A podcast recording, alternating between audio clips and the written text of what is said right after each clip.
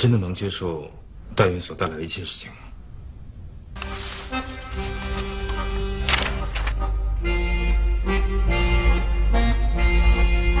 这是电影中选取代孕妈妈的一段画面。这里所提到的代孕，也就是借腹生子。这种情况不仅在影视作品里，现实中也存在着。在网上搜索“代孕”的关键词，直接就得到了许多搜索结果。正规医院、三代试管提供精卵、包生男孩的广告比比皆是。根据线索，记者找到了位于郑州的代孕公司。找别人怀，比较贵嘛，九十八万。代孕妈妈就带个二十万，他这个做，你看咱每年他做有五六十例。代孕的费用昂贵，中介公司甚至推出了分期付款的套餐。拿负责人给记者提供的一份合同上所写的举例：怀孕后三五六七八九个月要交付一万五千元，期间还要交纳各式各样的补贴。租房对吧？这一个月有几千块，然后你还得找保姆对吧？这一个月又几千块，然后你每月还得给他发工资，一个月有几千块。代孕收费从十几万元到接近一百万不等，其中最大的差别就是在于可以由客人自己进行定制服务。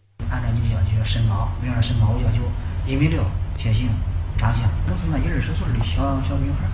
负责人介绍，为了获得胚胎的成功率增高，中介公司物色的代孕妈妈往往都是十九到二十四岁的来自学校的学生。咱找的都是大学的学生，二本呐、三本呐、大专呐，都是这样的学生。都是在校学生的，学生证都有。而如果女性客人不具备生育能力，使用中介提供的卵子，俩字儿加钱。卵子这个事儿是这样的，卵子这个事儿就是说你你提出要求，提要求的话大概都五十八万块钱的卵子费。嗯，这都这都是捐卵女孩，嗯，给你看都是捐卵女孩。在代孕中介的微信号里发布了大量代孕志愿者的头像和个人信息，让客人挑选，同时还会发布经过代孕成功出生的孩子的照片。以便增加真实性，不管是代孕妈妈还是供卵女性，在中介公司看来，已经成为可以牟利的商品。代孕妈妈的成本就得二十多万，整个的过程是我们照顾房租、保姆、生产，嗯，生活费什么工资都得给代孕妈妈发。如果一次做成功的话，我们可以赚二十多万块钱。调查中，记者发现，在签订合同后，中介就会给供卵者打促排卵针，以便一次能排数十颗卵子。用数量来保证胚胎的成功率。由于正规医院禁止代孕，中介公司也无能为力。这时，黑诊所就浮出了水面。我们这边有代孕妈妈，有医生，有手术的地方，然后就说你你过来取卵子、取精子，女方要促排卵，就是打针吃药，把卵长起来，长起来我们把它取出来，取完以后我们放我们体外结合成胚胎，然后放植入代孕妈妈。而令人意想不到的是，定制内容不只有代孕方的女性，连孩子的性别乃至数量都可以人工选择。发育到五天以后呢，破坏一个细胞去发现染色体，有染色体的那就是男孩，没有染色体就是女孩，还得把女孩才能掉。嗯，这现在就是通行的三代试管婴儿的做法。代孕他不可能给你拿来选性别，但是我们这 就是都是可以做，真是真是可以定制。反之，那些不及格的胚胎就会被处理掉，随后就会把选中的胚胎植入到人体内。他们再把代孕妈妈带回郑州专门租赁的民房里，请专人看护，直到孩子出生。代孕妈妈就医诊完了回来之后，她还在咱郑州住，在咱郑州统一管理、统一养。我们统一管理专门打针的啊、后勤啊、保姆啊，这都有专门的设施。啊，到到时候生小孩都是在郑州生。哎，你只要是说把那个钱出了，就是说这儿就是。一切都是我来给你安排。体检信息、手术医院、出生证明等一切环节都可以由他们来搞定。只要你交纳昂贵的代孕费，就能让客人顺利拥有自己的孩子。但你进医院的时候，他他医院不是拿着身份证对照，因为他管理不严有个漏洞。登的时候信息都是恁爱人的信息，身份证号跟你的身份证号，他在医院都录上了。然后你再拿您的身份证、户口本，还有这个医院的病历，就可以开出生证明。出生证明开出来，当然还是您的地址啊，就可以上您名下。跟记者介绍完业务后，这位负责人还饶有兴致地介绍起了自己被媒体曝光的经历。我二零一三年被曝光两次，二零一四年被曝光一次。你你回去查查河南代孕郑州代孕机构猖狂这个视频都有。这人就是我。